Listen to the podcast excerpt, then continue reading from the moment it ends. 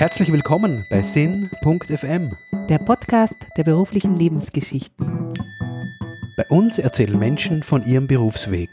und entscheidenden Wendepunkten Wir hinterfragen den roten Faden. und vermitteln neue Impulse für die Arbeitswelt. Herzlich willkommen. Mein Name ist Gregor und heute ist wieder die Gabi neben mir. Hallo Gabi. Hallo, ich freue mich sehr. Und unser heutiger Gast ist Hanna Lux. Hallo Hanna. Hallo. Hanna, du bist Sozialunternehmerin und bist Geschäftsführerin der Vollpension.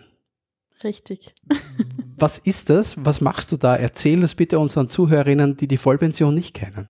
Also die Vollpension, wir sind ein äh, Generationen-Kaffeehaus und wir sehen uns als Omas öffentliches Wohnzimmer in der Stadt. Das heißt, wir haben die Vollpension gegründet, um einfach einen ja, schönen Raum zu gestalten und aufzumachen, wo Generationen wieder recht authentisch und ungezwungen miteinander ins Reden und ins Tun kommen. Bei uns arbeiten Seniorinnen, die von Mindestpension leben und oder alleinlebend sind, als Kuchenbäckerinnen oder Gastgeberinnen, weil den besten Kuchen gibt's bei der Oma.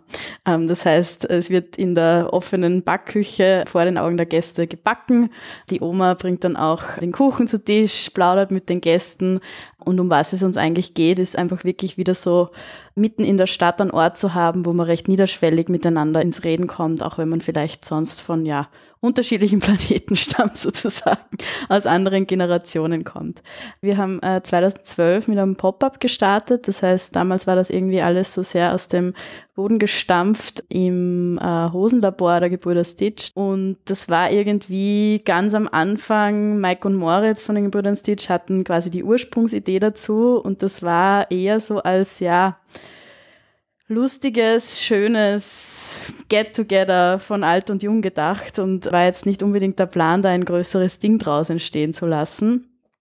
Und so ist das irgendwie recht, ja, organisch, bumm, weil halt viele Leute gute Energie da irgendwie reingesteckt haben, ist dann dieses wunderschöne Projekt daraus entstanden. Und dann ist es halt irgendwie gekommen, um zu bleiben. Wir sagen immer auch intern jetzt unter uns Gründern, das ist irgendwie, die Vollpension hat so eine Strahlkraft und die Idee ist irgendwie so stark. Ich glaube, das Ding lässt sich auch tatsächlich nicht mehr so leicht umbringen, Gott sei Dank. Also ihr ja. kommt nicht mehr zurück. da kommen wir nicht mehr zur Ruhe. Und es ist dann echt so von einem ins nächste gekommen. Ja, es fragen dann auch immer die Leute, ja, wer ist der Gründer und die Gründerin und wer macht das denn? Eh wichtig, ja, weil es braucht natürlich immer so den, die Fackelträgerin, äh, den Fackelträger, der das Ding auch macht. Aber ich glaube, bei der Vollpension das Besondere ist, dass einfach zu unterschiedlichen Zeitpunkten sehr unterschiedliche Menschen, dass sich auch irgendwie dafür verantwortlich gefühlt haben, aus unterschiedlichen Motiven heraus auch, weil sie sich aber in erster Linie einfach, glaube ich, immer sehr gut angespielt hat. Ja, also das ist einfach richtig, dieses Projekt zu machen.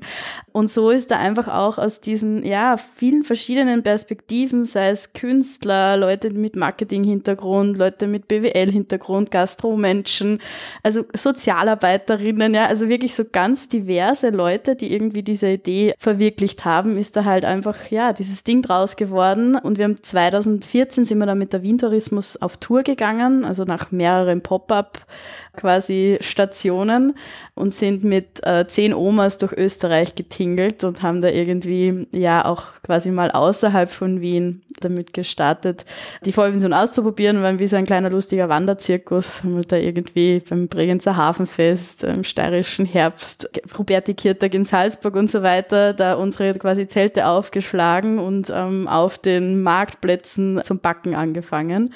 Und auch das hat dann irgendwie wieder super schön funktioniert und war einfach ein großartiges Miteinanderwerkeln und Tun, das sich auch wieder sehr richtig angefühlt hat.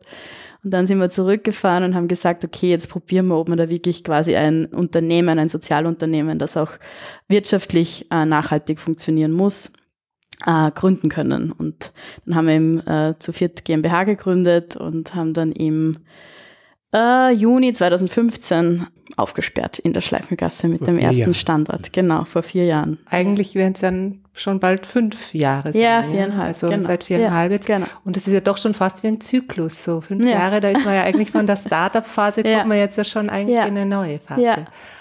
Und Ja. äh, wenn du das jetzt so anschaust, habt ihr wahrscheinlich ein riesen Netzwerk inzwischen. Ja, voll. Also es ist echt immer spannend, wie viele unterschiedliche Menschen da irgendwie dranhängen. Ich denke mir das immer, wenn neue Leute ähm, mit an Bord kommen, die auch dann quasi mehr Verantwortung im Unternehmen haben und wo man irgendwie so probiert darzustellen, wer da allerwichtig ist in dem ganzen Konstrukt und wer da mitwerkelt, das wird schon ganz schön komplex, weil eben natürlich Social Business auch quasi aus dem Sinneszweck heraus schon diese zwei Pole in sich vereint mit dem sozialen und sozialarbeiterischen und dem ja gemeinwohlorientierten Zweck, ja, und auf der anderen Seite eben diesem Gastro in unserem Sinn ähm, wirtschaftlichen äh, Zweck auf der anderen Seite. Und bei uns kommt dann schon auch nochmal stark so ein bisschen eine Designkomponente auch dazu, weil der Ort, wie er gestaltet ist, wie fühlt man sich da drinnen, ist halt einfach auch sehr designabhängig. Das heißt, wir haben da echt so schön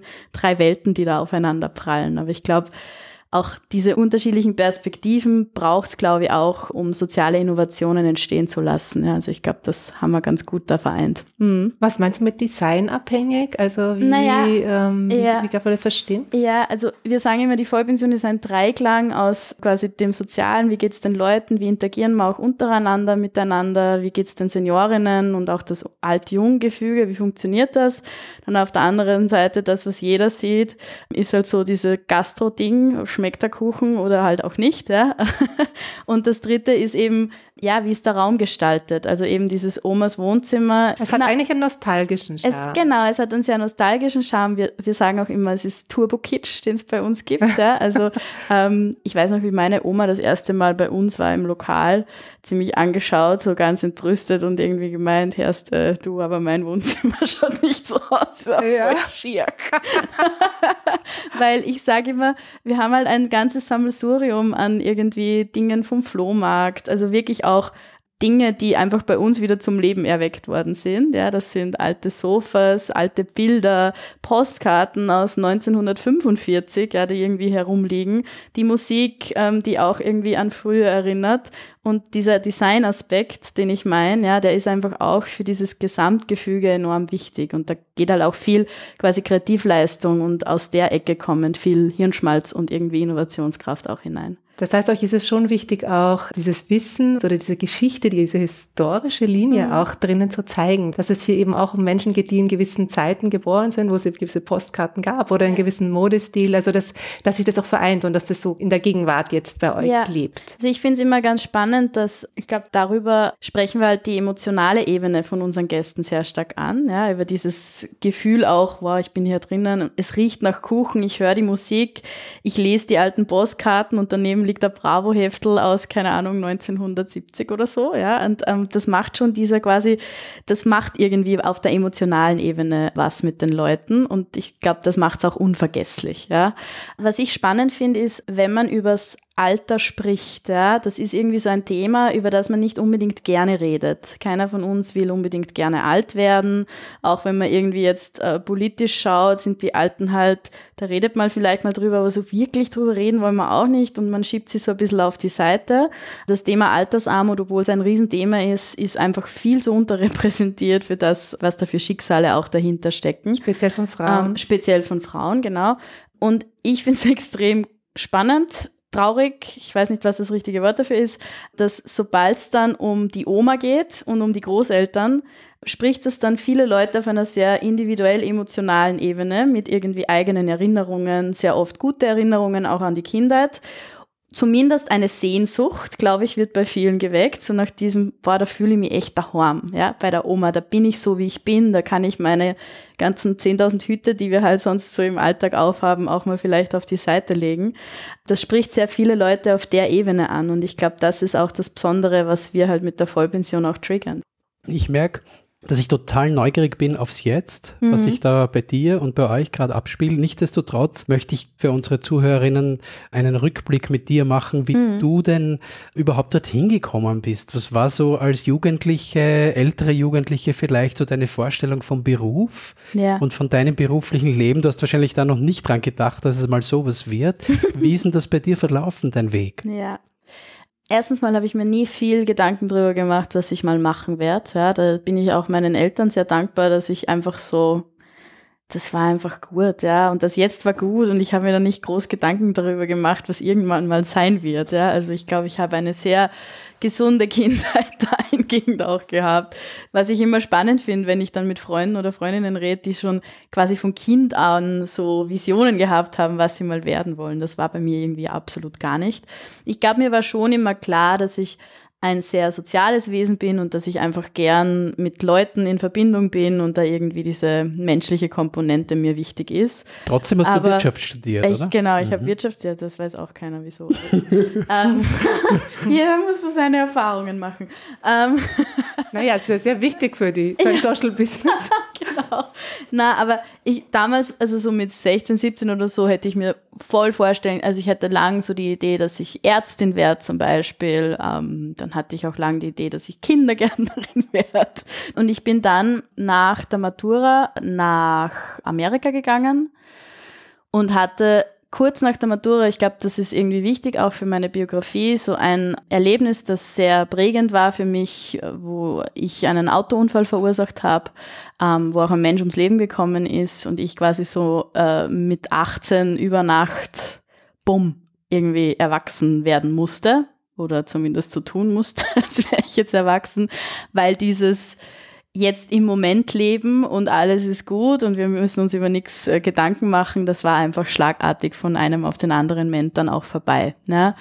Und ich glaube das jetzt rückwirkend, das war mir damals nicht so bewusst, aber jetzt ist es dann doch schon irgendwie zwölf, 13 Jahre fast her, dass das passiert ist glaube ich, dass mich das insofern sehr geprägt hat, weil ich es immer als einfach zweite Chance auch verstanden habe. Ja? Und so dieses, ich will was bewirken in der Welt und ich will auch irgendwie einen positiven Fußabdruck hinterlassen, glaube ich, kommt sehr stark aus dieser Zeit. Ähm, das ist so tief in mir verankert, das wird auch einfach keine Sekunde hinterfragt und ist halt irgendwie, manchmal geht es mir auch am Nerv, wenn ich mir denke, erst äh, irgendwie könntest du dein Leben auch leichter gestalten, ähm, wenn es irgendwie nur um einen selbst geht und man nicht immer das Ganze rundherum mitdenkt.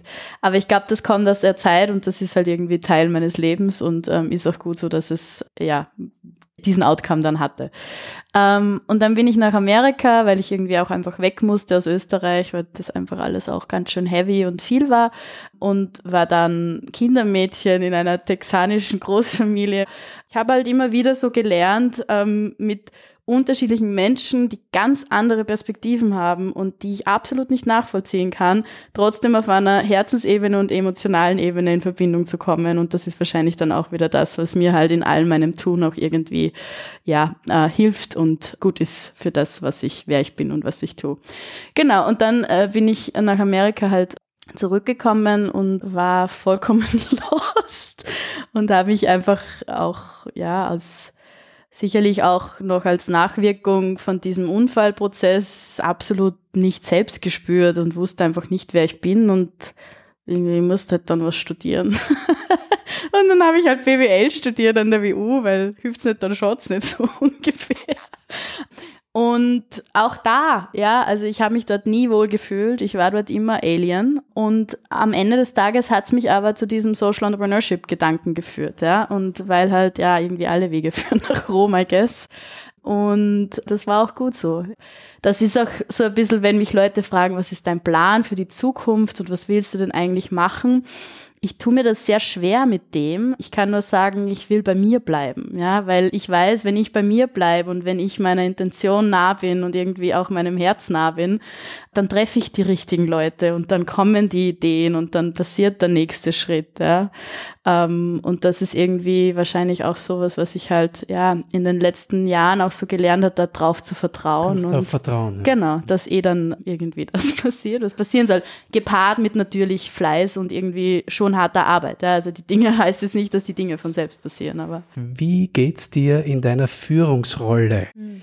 Welche Herausforderungen sind da für dich da und wie schaffst du sie? Ja, also ich glaube, für mich mh, hm, die größte Herausforderung derzeit, auch im Wachstum des Unternehmens, ist, dass ich nicht mehr in dieser 1 zu 1 Ebene mit den Leuten führen kann und kommunizieren kann, weil es einfach nicht mehr möglich ist. Ja?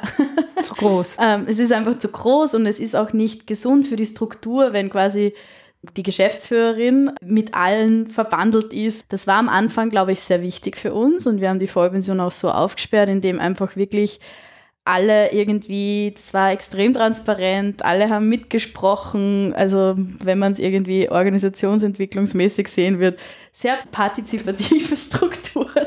Ja. ähm, man könnte es auch Chaos nennen. Und diesen quasi äh, Sprung auch zu machen von dieser Pionierphase zum Startup und dann jetzt eben, wie du gesagt hast, jetzt geht es in Richtung Skalierung und es braucht jetzt einfach klare Strukturen, es braucht Sicherheit, es braucht Stabilität und so weiter. Das ist schon eine gescheite Herausforderung, ja. Und ich habe da ein großes Glück, dass meine zwei Mitgründer, der Moritz und die Julia, also ich führe dieses Unternehmen nicht alleine, sondern da gibt es ja ganz viele tolle Menschen. Und gerade bei uns drei Gründern haben wir so diese drei Ebenen, die systemische Ebene, die die Julia sehr gut abdeckt und die das einfach auch immer irgendwie mitdenkt, hey, was ist das große Ganze, was braucht es jetzt, um weiterzukommen und so weiter. Dann ich decke halt so sehr stark die emotionale und die Beziehungsebene ab bei uns und der Moritz ist halt schon auch klar in dieser kognitiven und rationalen Welt zu Hause. Und ich glaube, dass es diese einen, diesen Dreiklang einfach auch in jeder Organisation braucht. Und da haben wir ein sicherlich großes Glück, dass wir das einfach aus unseren Persönlichkeiten heraus auch gut abgedeckt haben. Und das hilft schon sehr. Ja. Also es gibt gerade jetzt wieder in, dieser, in diesem Wachstumsschritt ganz viele Momente, wo ich die Julia anrufe und sage, oh Gott, ich gehe dann schon wieder viel zu tief in die Emotion rein und ähm, sollen wir das jetzt tun? Und sie, hey, stopp Wieso sind wir da? Was ist unsere Aufgabe? Was ist deine Rolle? Ähm, sprichst du jetzt als Hanna quasi Individuum und Mensch oder sprichst du als Hanna Geschäftsführerin oder als Hanna Gesellschafterin, ja? Und so immer wieder da das auch zu hinterfragen, das hilft schon enorm. Und ich glaube aber, dass es auch, ähm, weil du gefragt hast quasi, wie es mir in meiner Führungsrolle geht, ich würde gerne die Frage auch äh, umdrehen, wie es meinen Kolleginnen damit auch geht, mit mir als in der Führungsrolle. Ich glaube, dass es manchmal extrem stressig ist. Ich habe schon das oder viel Feedback auch bekommen, dass es schön ist, mit mir zu arbeiten und wir mengen uns und da ist immer sehr schnell auch eine persönliche Beziehung und Ebene da. Aber am Ende des Tages ist es halt auch einfach ein Job, ja. Und das kommt schon auch damit einher, wenn du sehr persönlich bist, dass halt die Grenzen verschwimmen zwischen dem beruflichen und dem privaten Familie. und Familie und Ding und wer bin ich denn jetzt in dem ganzen Konstrukt? Und ich glaube, dass das, oder ich weiß, dass das für ähm, ehemalige Mitarbeiterinnen und auch Kolleginnen sicherlich eine Herausforderung ist und für mich ein ja, schöner, schöner Lernprozess auch ist, ähm, mich da klar abzugrenzen und sich einfach immer wieder bewusst zu werden, wie agiere ich jetzt. Und es ist auch spannend, ähm, dieses Thema, ähm, was brauchen unterschiedliche Generationen, um gut arbeiten zu können. Also gerade von den, von den Seniorinnen ist ganz oft ähm, gekommen, Herrst, wir brauchen einen Chef. wir brauchen jemanden, der uns den Ton angibt und was ist denn jetzt mein Job und so. Also wo einfach schon dieses sehr klassisch hierarchische auch Mann Frau genau Mann Frau ja wo dieses äh, sehr klassische auch noch einfach ähm, Intus ist und so auch gebraucht wird damit ich irgendwie mich frei fühle und mich auch bewegen kann weil vielleicht ist es sonst einfach auch zu viel Verantwortung und ich, ich will ja das gar nicht. Ich will ja jetzt gar nicht so mega mitgestalten.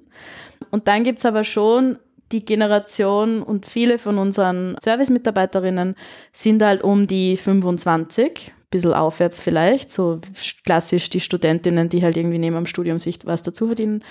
Und da merkt man einen enormen Unterschied, weil die wollen mitgestalten, die wollen mitpartizipieren, die wollen irgendwie ihren Beitrag leisten, der auch über den Job hinausgeht. Und da prallen einfach auch Lebensrealitäten und Arbeitsrealitäten aufeinander, was mega spannend ist. Ja. Jetzt expandiert sie gerade, mhm. es wächst, es hat viel Struktur, die sich entwickelt hat. Was deine ganz persönliche Entwicklung betrifft, wo strebst du gerade hin? Hm. Das ist eine sehr gute Frage. eine sehr gemeine Frage. Na, ich glaube, ich strebe einfach gerade wieder mehr zurück zu mir und zum in Stille auch auf mich hören. Die letzten Jahre waren schon extrem pushy, pushy, pushy und auch einfach ein Überlebenskampf, muss man ganz ehrlich sagen. Ja, also ist es teilweise immer noch, aber das war schon echt kein Kindergarten die letzten Jahre. Einfach von heute auf morgen äh, doch viele Mitarbeiter zu haben und das Ding wächst und wächst und wächst und du kommst irgendwie mit dem persönlichen Wachstum überhaupt nicht mehr nach und auf einmal hast du ein Team mit 50 Personen und irgendwie musst auch Gehälter für diese 50 Personen zahlen.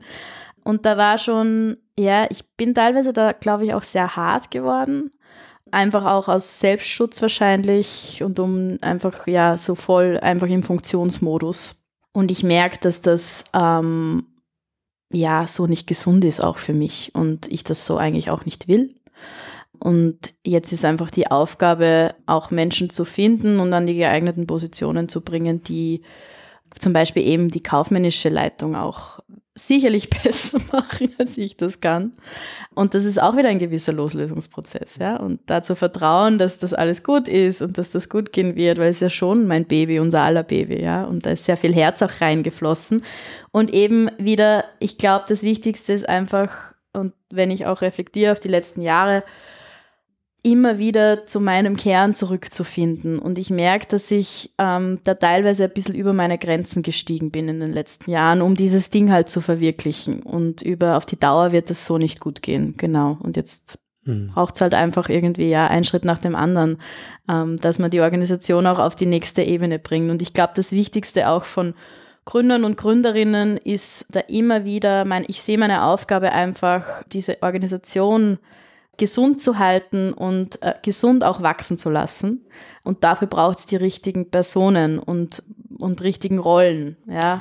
Und da ist eben dann die Frage als Gründer oder Gründerin, ja, heißt das nur, weil ich gegründet habe, dass ich das die nächsten 30 Jahre mache, genau in der Funktion? und ich, ich will auf keinen Fall gehen von der Vollpension, aber einfach irgendwie so wieder aufzumachen und zu schauen, okay, es steht gerade irgendwie, wir sind gerade in so einer riesen Transformationsphase und wen braucht es da jetzt, um irgendwie gut weitergehen zu können?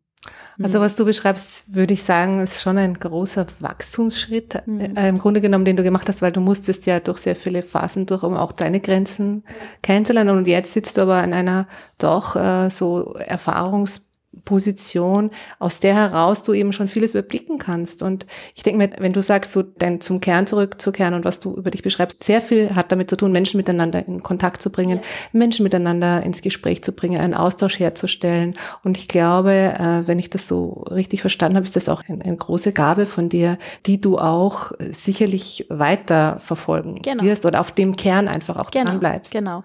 Und ich glaube, also die Vollpension, wir haben ja unglaublich viele Ideen, was man noch machen kann kann. Ja, wir, ist vielleicht, das ist mir auch ganz wichtig, wir haben die Vollpension nie als reines Gastronomieprojekt gesehen, sondern die Vollpension ist einfach eben ein Ort, wo Menschen ähm, die sehr unterschiedlich sind, ähm, auf Herzensebene miteinander ins Tun und ins Reden kommen können. Und ähm, da, da, eignet sich die Gastro sehr gut dafür. Aber da gibt es ganz viele Ideen in Richtung, man kann eine Community aus Alt und Jung ähm, gründen, wo es einfach irgendwie ums Miteinander tun und sich gegenseitig supporten geht.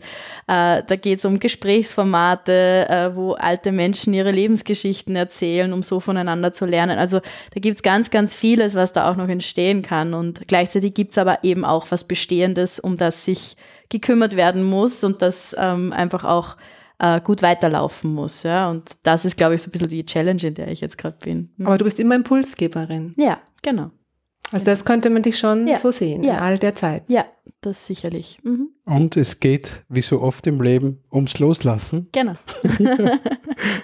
Was ja nicht unbedingt eine leichte Sache ist. Ja. Genau. So wie du gesagt hast, das Unternehmen ist in gewisser Weise ähm, wie ein Baby und da ja. muss man delegieren und genau. loslassen genau. und auch andere ranlassen und, mhm. und Fehler zulassen. Ne. Aber ich höre raus, da entwickelt sich ordentlich was weiter. Ja, ja, auf jeden Fall. Und Voll. wir wünschen dir jedenfalls von unserer Seite das Allerbeste von ganzem Herzen. Dankeschön. Für dich persönlich und für die Vollpension an sich und für dieses Unternehmen.